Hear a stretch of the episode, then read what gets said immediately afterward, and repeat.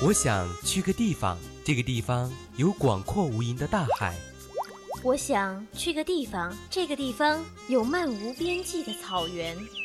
我想去个地方，这个地方有你有你想去的地方。我想陪你去任何地方，感受世间所有荒凉。环游记，记录你我的旅行时光。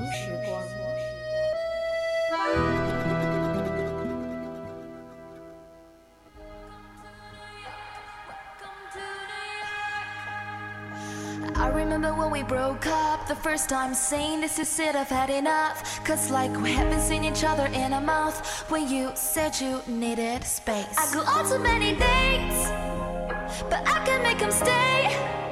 At least that's what people say. Mm -mm, That's what people say. Mm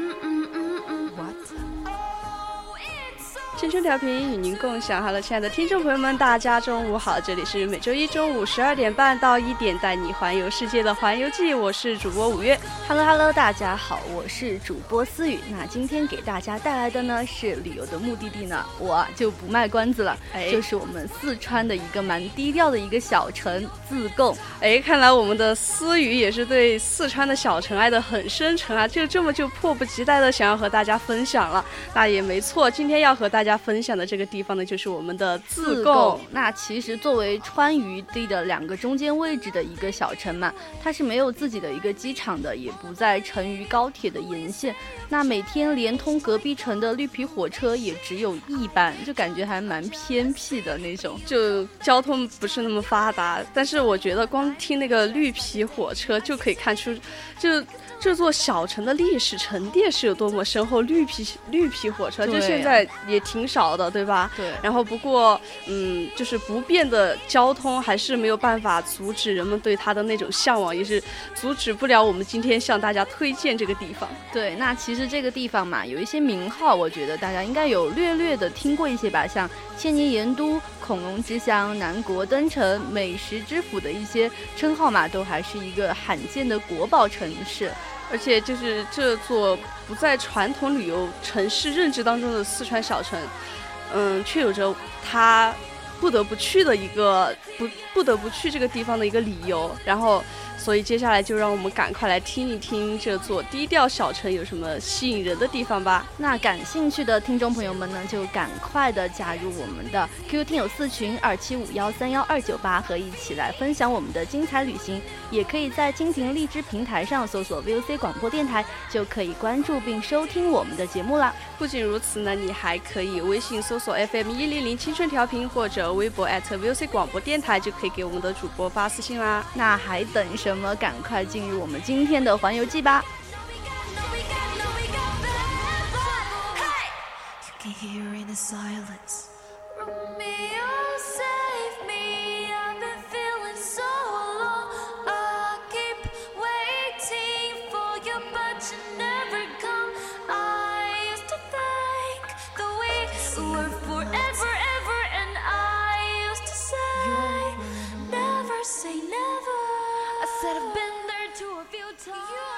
一说起自贡哈，我相信大多数的人就是像我这样的吃货的话，一想起就会想起冷吃兔，像恐龙之乡这样的美好名词。所以啊，今天首先要向大家分享的就是自贡的灯会。哎，你这个转的也太快了吧！我还以为你要先说美食呢。那其实冷吃兔。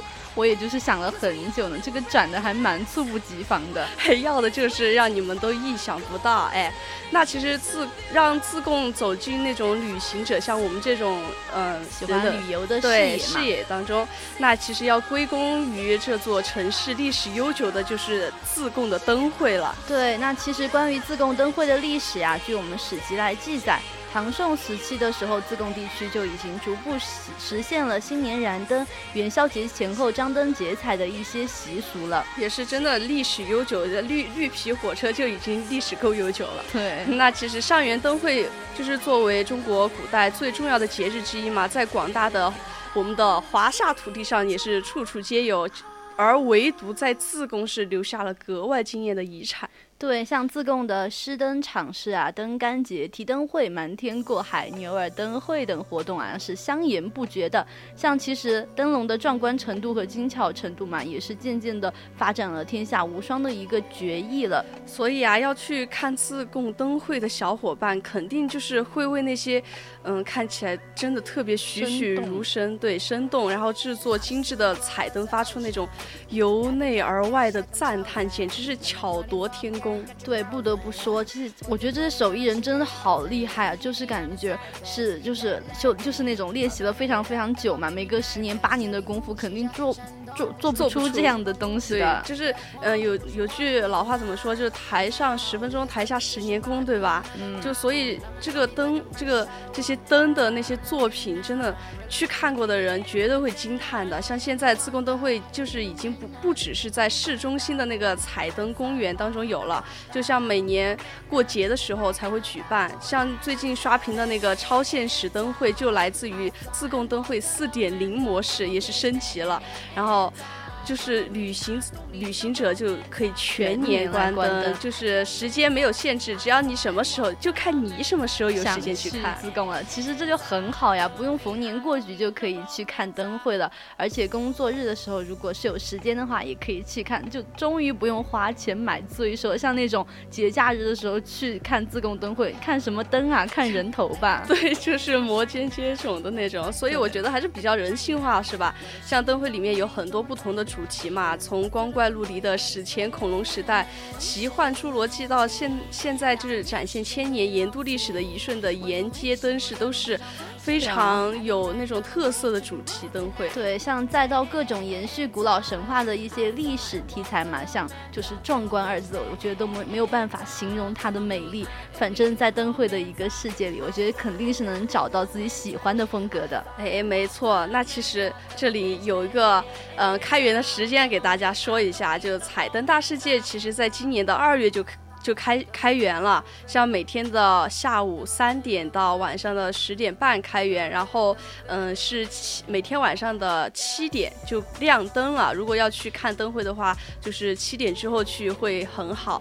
然后晚上去看看灯会的话，真的是不错的选择。那其实目前官方也表示嘛，至少会开放到五一节之后，大家其实还有很多的时间可以去感受一下，几乎是全世界最美好的一个灯会的。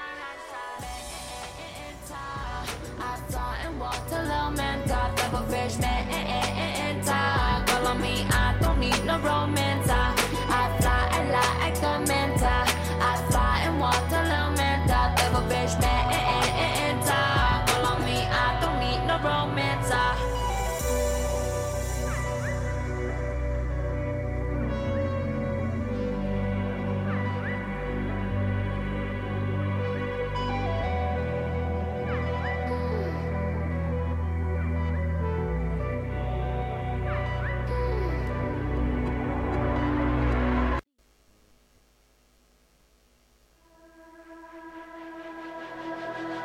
I need a brand new start. Uh, and I don't mind that. 如果去过那个自贡灯会的话，其实大家都会发现这里的灯笼主题其实常常都是与恐龙有关的。所以，没错，自贡呢正是中国的恐龙之乡。哎，其实我觉得不需要过多的来介绍，我觉得相信很多没有去过自贡的人也是。知道的嘛？自贡就是我们的恐龙之乡。对，其实我只是想再次强调一下哈，毕竟万一有不知道的朋友呢。对，那行吧。其实你这个也挺人性化。那其实话说回来，为什么自贡会成为中国的恐龙之乡呢？其实曾经有过中新网报道嘛。其实自贡市的大安区市民在散步的时候，曾经意外发现一处疑似为恐龙腿骨的化石。我就突然想起秦始皇陵被发。现现也是这样的意外哈，好像就是一个农民走在路上，然后踢到一个像那个兵马俑的头，然后就发现秦始皇陵了。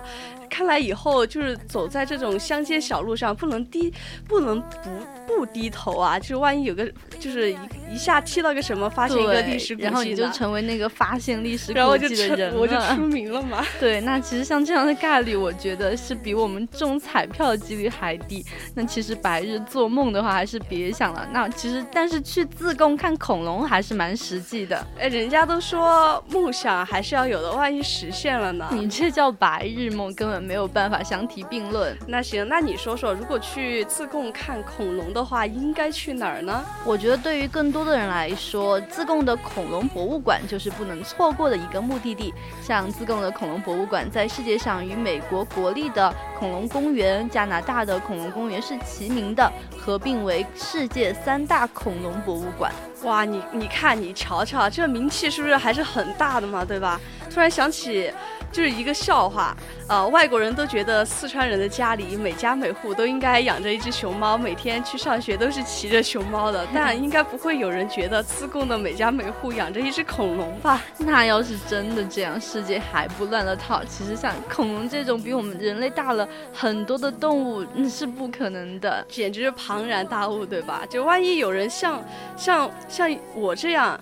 有一个那种鬼马行空的有趣的灵魂呢，大可不必，大可不必。像我们博物馆本身就是建在恐龙化石的基础上的嘛，其实它是非常有穿越感的恐龙主题博物馆，是需要有鬼马行空灵感的人，那就可以来这里找我，找你吗？你你你是职工的吗？我不是职工的，但是我有职工的朋友。哦这样的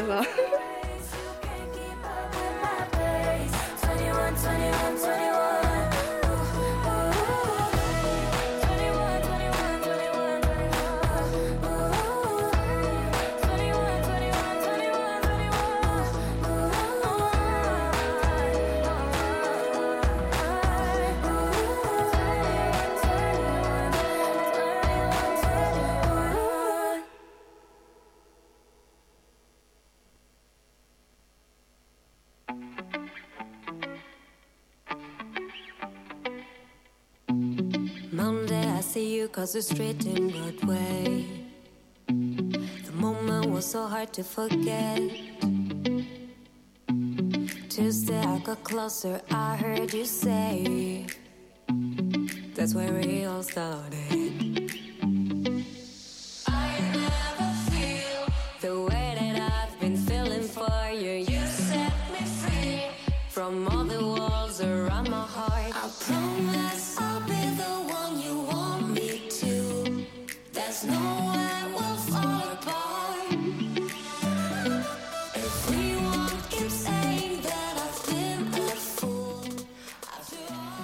A 来到自贡的话，其实还有一些小众小众目的地也是值得去看的，比如说就是我们的仙市古镇。那其实仙市古镇是位于府溪河畔，是伴随着清代盐运码头形成的一个小镇。那这个古镇呢不算大，但是它安静朴实，有酒有味，没有被商业化，这是多么难得的一个古镇。对啊，像现在的好多那种古镇。即使相隔很远，但其实古镇里的内容都大同小异。对，因为没有什么好看的。对，资本主义的社会嘛，就全都是卖一些那种东西，哎，就没意思。而且吃的好像，比如说像李庄古镇的话，出名的就白肉、白糕，然后其他剩下的东西基本上跟其他古镇都差不多，对吧？对，它就是形成了一种噱头，然后就是挣我们钱的那种感觉嘛。对啊，就就像。嗯，而且还卖的死贵死贵的。对，一些景区的吃的真的让我难以。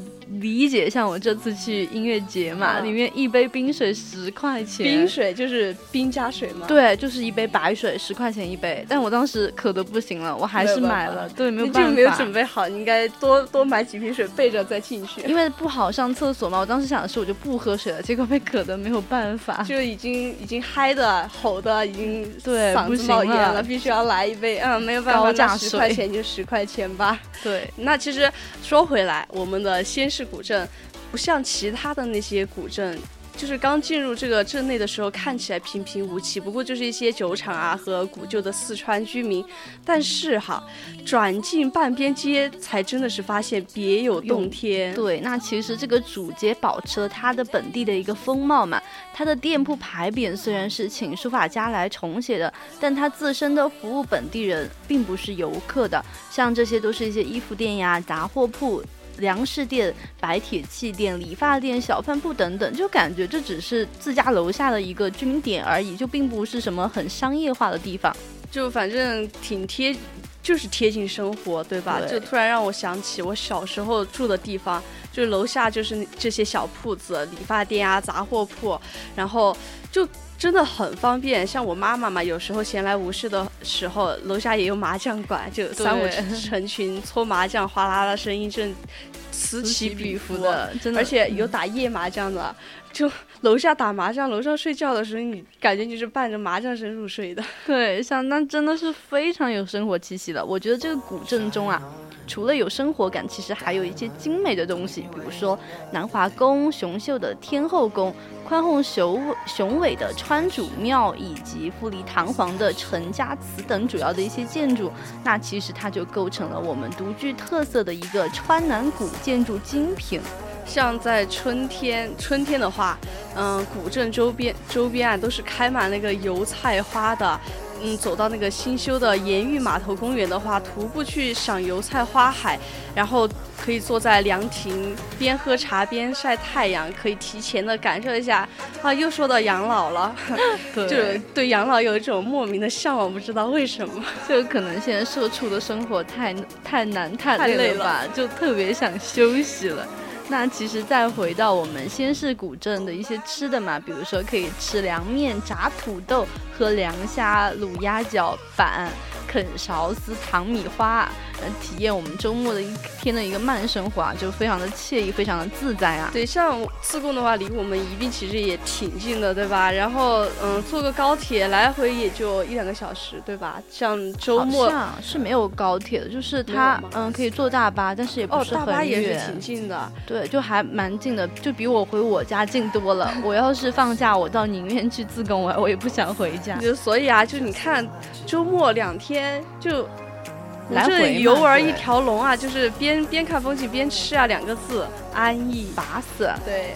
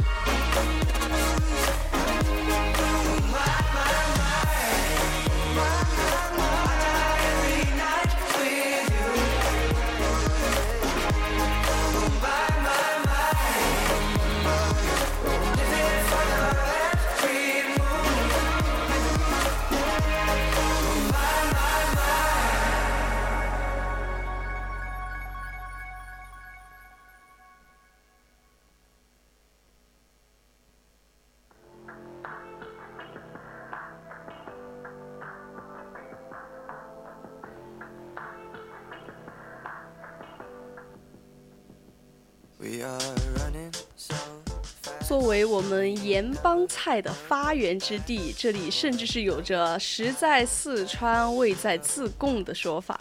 那其实自贡的自古嘛，就是我们重要的一个盐产地。古代盐业呢，对着它来说也是有巨大的一个商贸利益的。盐业呢，也导致了古代自贡的经济其实是非常发达的。我记得就是有一期《舌尖上的中国》，我特别喜欢看《舌尖上的中国》嘛，然后就有介绍，就吃的嘛，各地的吃的，就是反正吃不到无所谓，饱下眼福也是可以的嘛，对吧？确实。然后就有一期就介绍到那个自贡的盐帮菜啊，就是。这里呢，那个打打盐的那个工人每天中午就一盘烧牛肉，哎，就解决了。而牛肉的调味料不像我们这边什么八角啊、桂皮啊，人家的调味料就只有从刚刚从盐井上打上来的粗盐，就一盘看起来平平无奇，但是品尝之后呢，才知道其中滋味的诱人啊！好家伙，我觉得这就是就地取材吧，果然打工人的智慧真的是无穷的，而且新鲜，对吧？刚从盐井上打上来的粗盐呐，其实不要因为刚刚说的那个工人用粗盐烹饪。牛肉就以为盐帮菜是那种粗制的，其实不是的。像事实上嘛，其实盐帮菜呢是以精致、奢华、怪异、麻辣、鲜香、鲜嫩、味浓这些为特色的一个菜品。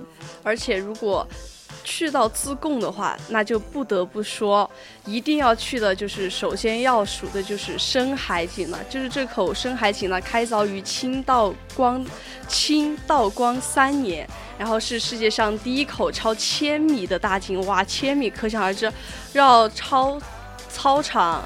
四五圈吧，四五圈，四五圈，我感觉一圈四百米，一圈两百米吧。啊，好吧，那反正就挺大的。然后这里产的那个井盐，更是盐帮菜文化中国就是不能错过的一点，就是盐都是从这口千千米大井中大出的。那意思就是呢，正宗的盐帮菜应该都是用这口井的盐来制作的，对吧？当然，具体的感受其实还是要亲自吃了才知道嘛。盐帮菜呢，也是分为了很多菜系的嘛，有分为盐商菜呀、盐工菜和会馆菜三大支系。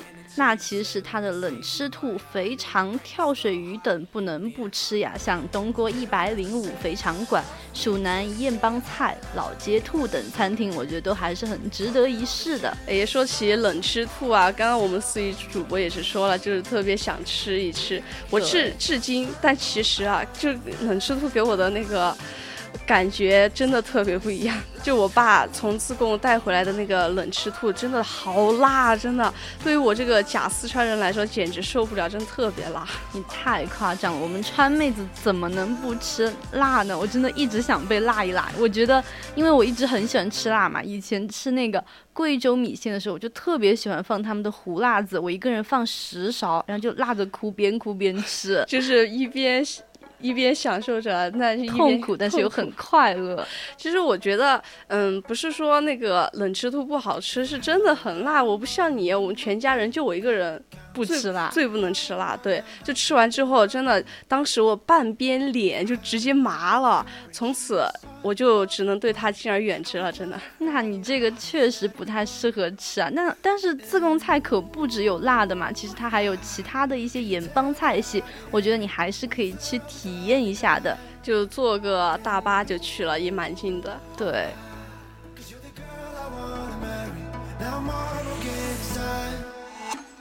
I'm so sorry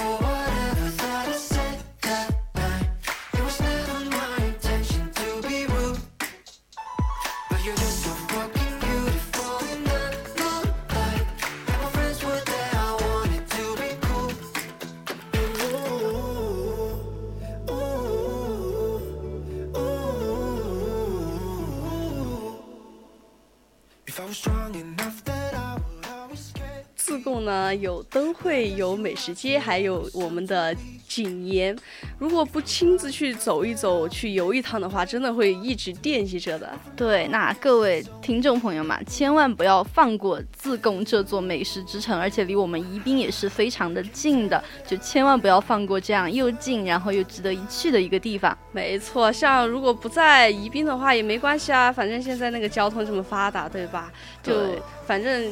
也就几个小时的车程就过去了，对吧？对，像我们这种喜欢旅行的人，从来不会图这个路途啊，怎么怎么样。只要我们想去，存个钱，然后约上朋友就直接去了，就很很很巴适，很很爽。对，那现在也是到了我们北京时间的十二点五十六分了。那今天的环游记到这里就结束啦。我是五月，我们下次再约，拜拜。我是主播思雨，下次再见啦。